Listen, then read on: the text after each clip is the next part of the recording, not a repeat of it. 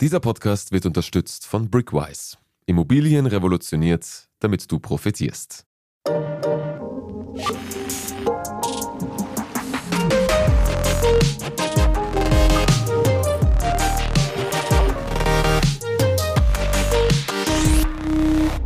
Hi, ich bin Max Leschanz. Herzlich willkommen zu Lohnt sich das, dem Standard-Podcast über Geld. Ich begrüße euch zu einer neuen Folge unseres Finanzanlege-Podcasts. Ich freue mich, dass ihr wieder mit dabei seid. Und heute geht es um ein Thema, auf das ich mich schon sehr lange ganz besonders freue. Denn nicht nur hatten wir von vorhinein vor, diese Folge irgendwann mal aufzunehmen. Nein, auch einige Hörerinnen und Hörer haben uns Zusendungen geschickt, ob wir uns denn bitte nicht diesem Thema widmen könnten. Ich höre jetzt mal auf mit der Geheimniskrämerei. Heute geht es ums grüne Investieren. Nachhaltige Investments. Und zwar quasi im doppelten Sinne. Ökologisch abbaubare Investments, lass es mich so sagen. Und einerseits sollen sie natürlich auch irgendwie rentabel sein. Dementsprechend habe ich mir extra einen Experten aus Niederösterreich einfliegen lassen. Bei mir sitzt Robert Zepnik, ein Fachmann für grünes bzw. nachhaltiges Investieren. Lieber Robert, schön, dass du da bist. Hallo, danke für die Einladung. Und bevor wir mit meinen Fragen beginnen, Erzähl du uns mal etwas über dich. Du bist mein Fachmann für grünes Investieren. Wieso? Warum habe ich dich eingeladen? Ich bin jetzt seit 15 Jahren Berater für nachhaltige Finanzen, in dem Sinn auch für nachhaltige Geldanlage. Gut, was das genau ist, dazu kommen wir jetzt. 15 Jahre Erfahrung im nachhaltigen Investieren oder grünem Investieren. Deshalb erst einmal die Terminologie definieren. Was versteht man denn überhaupt unter grünem Investment? Nachhaltiges Investment ist einerseits Investment, andererseits Nachhaltigkeit. Das heißt, wir wollen zwei Fliegen mit einer Klappe schlagen. Auf der einen Seite etwas Gutes für die Umwelt und die Gesellschaft tun, auf der anderen Seite natürlich auch Rendite erzielen. Und sagst du, auf der einen Seite wollen wir die Rendite erzielen, eben nachhaltig im doppelten Sinne, auf der anderen Seite wollen wir etwas für die Umwelt tun. Das heißt dann im Umkehrschluss, dass andere Investments das nicht tun. Was unterscheidet denn dann nachhaltiges Investment von, sage ich mal, herkömmlichen Anlegeformen? Naja, zusammengefasst sollen die Geldströme in Richtung nachhaltiger Unternehmen gelenkt werden. Also weg von Öl, Gas, Kohle etc. hin zum Beispiel zu erneuerbaren Energien. Grundsätzlich sollten wir aber ein bisschen vorsichtig sein mit dem Thema Nachhaltigkeit. So wie in der Praxis auch, versteht da jeder etwas anderes drunter. In der Finanzwelt geht es um das berühmte Kürzel ESG. Also I für Environment, Umwelt, S für Social, also Soziales und G für Government. Ich übersetze das immer mit gute Unternehmensführung. Und das kommt von den globalen Nachhaltigkeitszielen, den SDGs ist im Grunde genommen ein hehres Ziel. Ich weiß aber nicht, ob das so gescheit war, dass man die alle in einen Topf wirft und quasi gemeinsam bewertet. Genau deswegen kommt es nämlich oft zu Missverständnissen. Es gibt zum Beispiel ganz, ganz unterschiedliche Ratings bei den Agenturen und das liegt schlicht daran, dass die einen eher das I, also die Umwelt, die anderen das S für Soziales oder G wie Government bevorzugen. Und wenn du eingangs sagst, grünes Investment, dann verstehe ich jetzt eines, das besonders auf die Umwelt Bedacht nimmt. Und wie verstehst du für dich diesen Begriff, diesen ISG? Ja, es ist genau das Schwierige. Wenn Leute zu mir in die Beratung kommen, dann haben sie meist die Umwelt im Sinn. Und das ist jetzt der Vorteil bei Beratung, da kann man tatsächlich in die Tiefe gehen und dann kann man auch tatsächlich etwas in diesem Bereich tun. Ab wann gilt denn eine Anlage als nachhaltig? Kann man das so sagen? Naja, die Begrifflichkeit ist schwierig. Es gibt keine allgemeingültige Definition. Jetzt hat die EU versucht, in diversen Verordnungen das ein bisschen zu klären. Und jetzt wird es ein bisschen technisch. Ich bitte um Verständnis. Wir müssen wohl technisch werden. Wir wollen ja. dem Ganzen ja auf den Grund gehen. Ja, da gibt es einerseits die Taxonomie. Die Taxonomie teilt alle wirtschaftlichen Tätigkeiten ein in solche, die quasi einem Ziel dienlich sind und kein anderes dabei behindern und eben welche, die es nicht tun. Ihr habt vielleicht mitbekommen, die Taxonomie hat ein bisschen Schaden genommen in den letzten Monaten, weil zum Beispiel Investitionen in Erdgas und Kernkraft als nachhaltig eingestuft wurden. Das ist in Österreich nicht unbedingt gern gesehen. Dann gibt es die sogenannte Offenlegungsverordnung, die SFDR, die Sustainable Finance Disclosure Regulation. Die verpflichtet die Hersteller von Finanzprodukten, sich selbst zu kategorisieren. Und da gibt es im Wesentlichen drei Klassen, nämlich die Artikel 8 Fonds, das sind sogenannte hellgrüne Fonds. Das sind jene, die nachhaltige Anlageziele schlicht bewerben. Dann gibt es die Artikel 9 Fonds, die sogenannten dunkelgrünen Fonds. Das sind jene, die nachhaltige Anlageziele verfolgen. Also das ist schon ein bisschen mehr.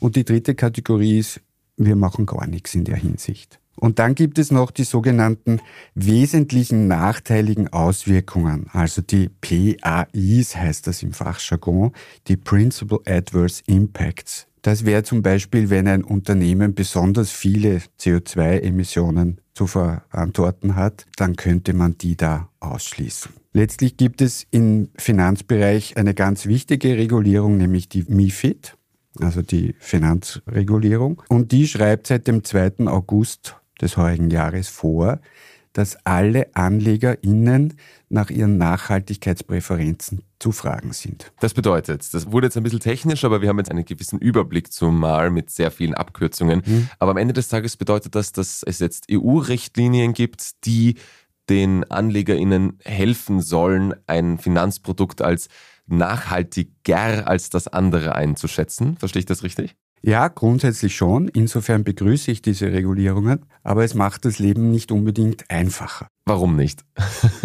naja, es ist schon ein bisschen frustrierend, wenn du zum Beispiel Nachhaltigkeitspräferenzen äußerst und ich dann mit dir gemeinsam feststellen muss, naja, so wirklich umsetzen kann man das noch nicht. Ja? Ich habe nach Inkraftsetzen der neuen Verordnungen rund 18.000 Investments auf die EU-Vorgaben untersucht. Das Ergebnis war leider ein bisschen ernüchternd.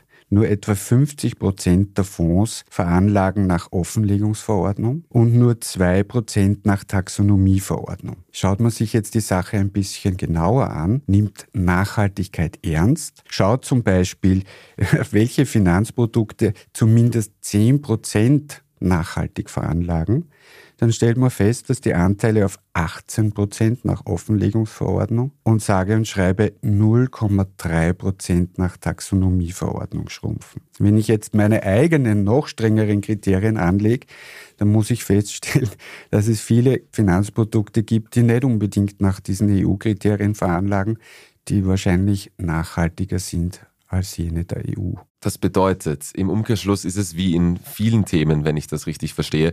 Es gibt zwar ein gewisses Labeling für nachhaltige oder nicht so nachhaltige Anlageformen, die sind, wenn man ihnen aber auf den Zahn fühlt, vielleicht doch gar nicht so grün, wie man sich das im Vorhinein vorstellt.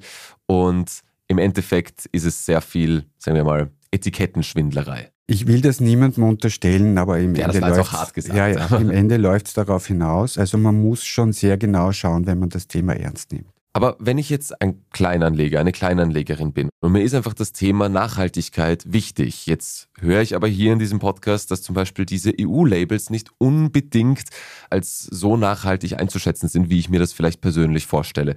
Welche Möglichkeiten hätte ich denn jetzt, mein Geld trotzdem irgendwie nachhaltig anlegen zu können? Na, grundsätzlich gibt es dieselben Anlagemöglichkeiten wie sonst auch. Also vom Konto über Anleihen bis zu Aktien. Das geht von Einzeltitel, Investmentfonds klassisch, ETFs bis zu nachhaltigen Immobilien und sogar Beteiligungen wie zum Beispiel an Energiegemeinschaften. Nicht unbedingt geeignet ist Bitcoin, vor allem wegen der Umweltauswirkungen. Geldanlage bleibt Geldanlage auch im nachhaltigen Bereich. Also es gelten dieselben Regeln und dieselben Spannungsfelder. Sicherheit, Liquidität, Rendite. Hinzu kommen eben diese Nachhaltigkeitskriterien. Und ja, was soll ich sagen? Trotzdem sollen auch nachhaltige Geldanlagen Renditen bieten, sonst könnte ich mein Geld gleich irgendwie spenden oder direkt in Umweltschutz investieren. Jetzt haben wir eben erzählt, okay, es ist ein bisschen schwierig herauszufinden, welches Investment grün ist und welches nicht. Aber gibt es überhaupt irgendjemanden, der das entscheidet? Im Grunde genommen jeder selbst. Also es gibt jetzt eben diese Hilfe durch die EU. Und dann gibt es noch die Ratingagenturen und diverse Umweltsiegel. In Österreich beliebt ist das österreichische Umweltzeichen UZ49, das es auch für Finanzprodukte gibt. Das ist sicher eine Hilfestellung. Es ist nur leider so, dass das hauptsächlich österreichische Kapitalanlagegesellschaften nutzen. Für internationale Investmenthäuser ist der österreichische Markt schlicht zu klein. Selbst das im deutschsprachigen, also schon wesentlich größeren Raum verwendete FNG-Siegel, FNG steht für Forum Nachhaltige Geldanlage, ist für Branchenriesen wie BlackRock oder Fidelity und, und, und noch immer zu unbedeutend. Ein europäisches EU-Eco-Label ist leider noch in weiter Ferne. Diese Zertifizierungen betreffen generell den Investmentprozess. Was dann der einzelne Fondsmanager damit macht, ist leider nicht ganz genau festgelegt. Und so gibt es durchaus auch Überraschungen. Der zum Beispiel in Österreich bei weitem am häufigsten verkaufte Investmentfonds, nachhaltige Investmentfonds. Ich werde jetzt keine Namen nennen, aber es ist von einer großen österreichischen Bank mit einem Volumen von über 5 Milliarden Euro, also das ist schon was. Der hat sowohl das österreichische Umweltzeichen als auch das FNG-Siegel. Also müsste am Papier eigentlich nachhaltig grün sein. Ja, er ist aber eigentlich nur ein Artikel 8 Fonds, also er bewirbt nur nachhaltige Anlageziele und investiert, zumindest nach den offiziellen Angaben, zu 0% laut Taxonomie und zu 0% laut Offenlegungsverordnung. Das ist also ein bestimmtes Thema, deswegen sollte man auch unbedingt Ratingagenturen quasi zu Rate ziehen. Jetzt wollte ich nämlich gerade fragen, das klingt alles irgendwie sehr deprimierend auf den ersten Blick. Von wegen, es gibt zwar ein paar Labels und es gibt hier und da Anlegeformen, aber wenn man da genauer hinsieht, dann ja, kommt man irgendwie drauf, doch nicht so das Gelbe vom Ei. Was mache ich denn jetzt?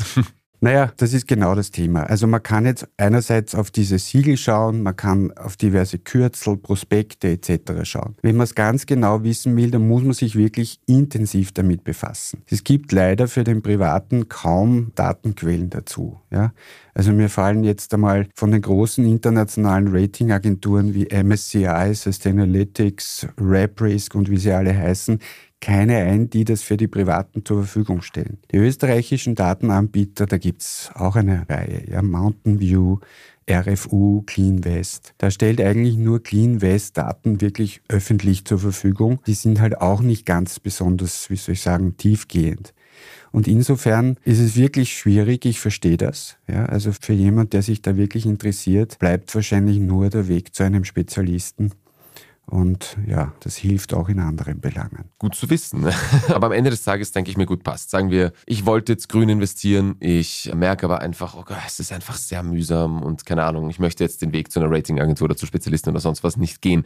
Aber wieso sollte man oder sollte man überhaupt sich überlegen, grün zu investieren? Na, ich denke, es geht mittlerweile vielen Menschen so wie mir. Für mich geht sich ein weiter wie bisher einfach nicht mehr aus. Die Wissenschaft sagt uns jetzt schon seit Jahrzehnten, dass wir was tun sollen. Jüngst wurde bekannt, dass wir in Österreich in dreieinhalb Jahren unser CO2-Budget aufgebraucht haben wenn wir das Pariser Klimaziel noch einhalten wollen. Das heißt, jeder sollte schauen, dass er privat ein bisschen was dazu beiträgt. Ähm, das tue ich auch. Beruflich habe ich das Glück, eben da in dem Bereich tätig zu sein und die Geldströme in die richtige Richtung zu lenken. Letztlich bleibt bei nachhaltiger Geldanlage, dass sie auch einige Chancen bietet, wenn man betrachtet, wie viele Investitionsprojekte es jetzt gibt. Ich sage nur EU Green Deal, Inflation Reduction Act in den USA. Es gibt aber auch Programme in Japan, China und so weiter. Also da fließt enorm viel Geld in die Energiewende. Und wenn ich es vom Risikostandpunkt her sehen möchte, naja, die sogenannte Old Economy hat halt mit, mitunter nicht besonders nachhaltige Unternehmensprogramme. Und da kann es schon gut sein, oder es ist eigentlich zu erwarten, dass deren Umsätze und Gewinne zurückgehen werden. Und das betrifft dann auch die AnlegerInnen. Und wir blicken gleich noch weiter in die Zukunft. Davor gibt es eine kurze Werbeunterbrechung. Bleibt's dran. Du möchtest in Immobilien investieren, aber keinen Kredit aufnehmen? Mit Brickwise kannst du deine ersten Immobilieninvestments bereits ab 100 Euro mit wenigen Klicks tätigen. Partizipiere wie eine Immobilieneigentümerin an monatlichen Einnahmen und zu 100 Prozent an der Wertentwicklung der Immobilien. Wie du weißt, hat jedes Investment Chancen, aber auch finanzielle Risiken. Alle Informationen zu Brickwise findest du auf brickwise.at. Wir schenken dir 25 Euro auf dein erstes Investment mit dem Code PODCAST. So, Robert, wir sind zurück. Jetzt hast du vorher gerade schon darüber gesprochen, ein weiter wie bisher ist eben dementsprechend nicht mehr möglich. Wir haben über Old Economy gesprochen, über Labels, über alles Mögliche, was damit zu tun hat. Was ich mich jetzt frage, rein auf dem Investmentstandpunkt gesetzt, also wirklich, ich nehme Geld in die Hand, investiere und möchte logischerweise Rendite. Sind die Erträge eines grünen und eines herkömmlichen Investments vergleichbar? Ja, gute Frage. Also seit es nachhaltige Geldanlage gibt, gibt es zig Studien dazu. In den ersten Jahren war es so, dass die zum Ergebnis kamen, also Sie haben nicht mehr, aber auch nicht weniger Rendite als herkömmliche Investments. Von der Risikoseite her waren sie schon immer ein bisschen im Vorteil. Das liegt wahrscheinlich daran, dass sie eben ein längerfristigeres Unternehmensmodell haben. Seit spätestens 2019 driftet das ein bisschen auseinander und seit der Corona-Krise geht die Schere noch weiter auseinander und zwar zugunsten der nachhaltigen Investments. Ich habe mir das gestern noch mal aktuell angesehen. Über die letzten fünf Jahre hat beispielsweise der Welt weltweite Aktienindex MSCI World rund 3,35 Prozent Rendite pro Jahr. Ein nachhaltiges Investment, das kann jetzt ein breit gestreuter Aktien-ETF oder Fonds sein oder ein noch besser ein Portfolio von mir zusammengestellt, bringt es dann immerhin auf 11,4 Prozent pro Jahr. Also das ist schon ein gewaltiger Unterschied. Wie sieht es denn aus aus Anlegerinnenperspektive? Lässt sich da vielleicht global im Finanzmarkt ein Trend erkennen? Ist es den Leuten stärker im Kopf? Wird stärker oder massiver in nachhaltigere Investments investiert oder andersrum, gibt es da einen Trend, den man beobachten kann? Ja, zweifelsohne. Also das bemerke ich nicht nur in meiner täglichen Arbeit. Das FNG, also das Forum Nachhaltige Geldanlagen, veröffentlicht jährlich Daten dazu. Der Gesamtinvestmentfondsmarkt in Österreich, also alle, auch die herkömmlichen Investmentfonds, stieg 2021 im Vergleich zum Vorjahr um 14 Prozent auf rund 219 Milliarden Euro. Die nachhaltigen Geldanlagen im Publikumsfonds, also was wir so kaufen können, legten letztes Jahr um 81 Prozent zu. Also 14 zu 81 Prozent. Und insgesamt sind mittlerweile etwa 63 Milliarden Euro oder 28 Prozent des Gesamtvermögens unter Anführungszeichen nachhaltig investiert. Also das ist stark im Steigen begriffen. Tendenz steigend. Tendenz steigend. Ich denke, die nachhaltigen Geldanlagen sind gekommen, um zu bleiben. Und das ist auch gut so. Und was denkst du, rein jetzt deine private Meinung? Wie sieht die Zukunft des grünen Investments aus? Also ich denke, es wird sich einmal der Nebel lichten. Es wird einfacher werden, wahrscheinlich oder hoffentlich. Es werden die Regulatoren zum Schluss kommen, wir müssen da viel früher beginnen, wir müssen mehr Daten zur Verfügung stellen. Das beginnt auf Unternehmensebene. Ja, da gibt es auch schon Pläne dafür. Und dann muss man diese Daten auch öffentlicher machen. Ich würde mir wünschen, dass es so eine Ratingagentur quasi von Seiten der EU gibt die also einerseits vermeidet, dass sich die Hersteller selbst bewerten sollen. Das finde ich irgendwie ein bisschen komisch, um ehrlich In zu sein. In der Tat, das ist es etwas. Und wenn es da so eine Ratingagentur, eine unabhängige, überstaatliche Ratingagentur auf EU-Ebene gäbe, die tatsächlich nicht nur den Investmentprozess, sondern auch tatsächlich die Investments dann beurteilt, dann würden wir schon ein bisschen weiter sein. Dafür, dass sich quasi auch die AnlegerInnen selbst informieren können ja, und, oder einfacher einen Einblick da reinbekommen. Transparent einfach. Was mich jetzt rein persönlich noch interessiert, wieso kommen die Leute zu dir? Du bist Berater für grünes Investieren.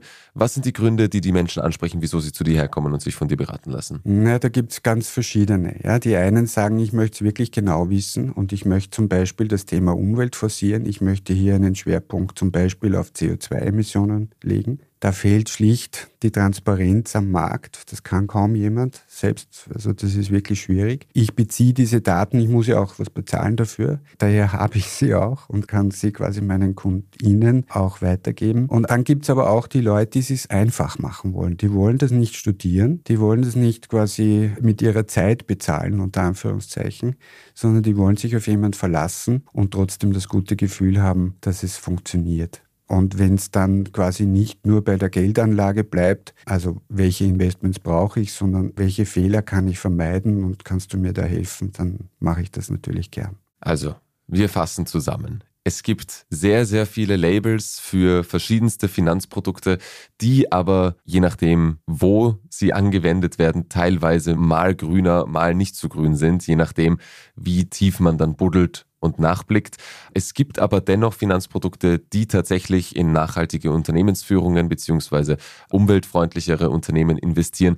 Man muss eben nur tief suchen. Ja. Und es ist nicht alles grün, was glänzt auf den ersten Blick. Besser hätte ich es nicht sagen können. Puh, viel gelernt.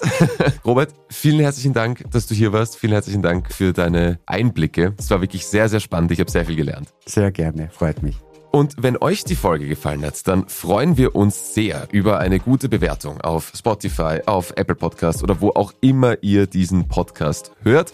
Wenn sie euch überhaupt nicht gefallen hat, dann bewertet lieber nicht, aber schreibt uns euer Feedback gerne an podcast.derstandard.at gerne Kritik, Wünsche, Anregungen. Eben, was hat euch gefallen, was hat euch nicht gefallen. Wir nehmen da alles gerne auf und ich verspreche euch, wir schreiben auch zurück.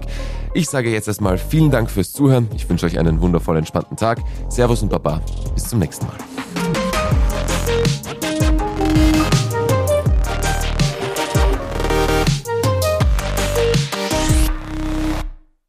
Du willst langfristig Vermögen aufbauen und monatlich von deinem Investment profitieren? Partizipiere mit Brickwise wie eine Immobilieneigentümerin an monatlichen Einnahmen und zu 100% an der Wertentwicklung der Immobilien. Mit Brickwise ist dein Investment zusätzlich grundbücherlich besichert und das ist weltweit einzigartig. Wie du weißt, hat jedes Investment Chancen, aber auch finanzielle Risiken. Alle Informationen zu Brickwise findest du auf brickwise.at. Wir schenken dir 25 Euro auf dein erstes Investment mit dem Code PODCAST.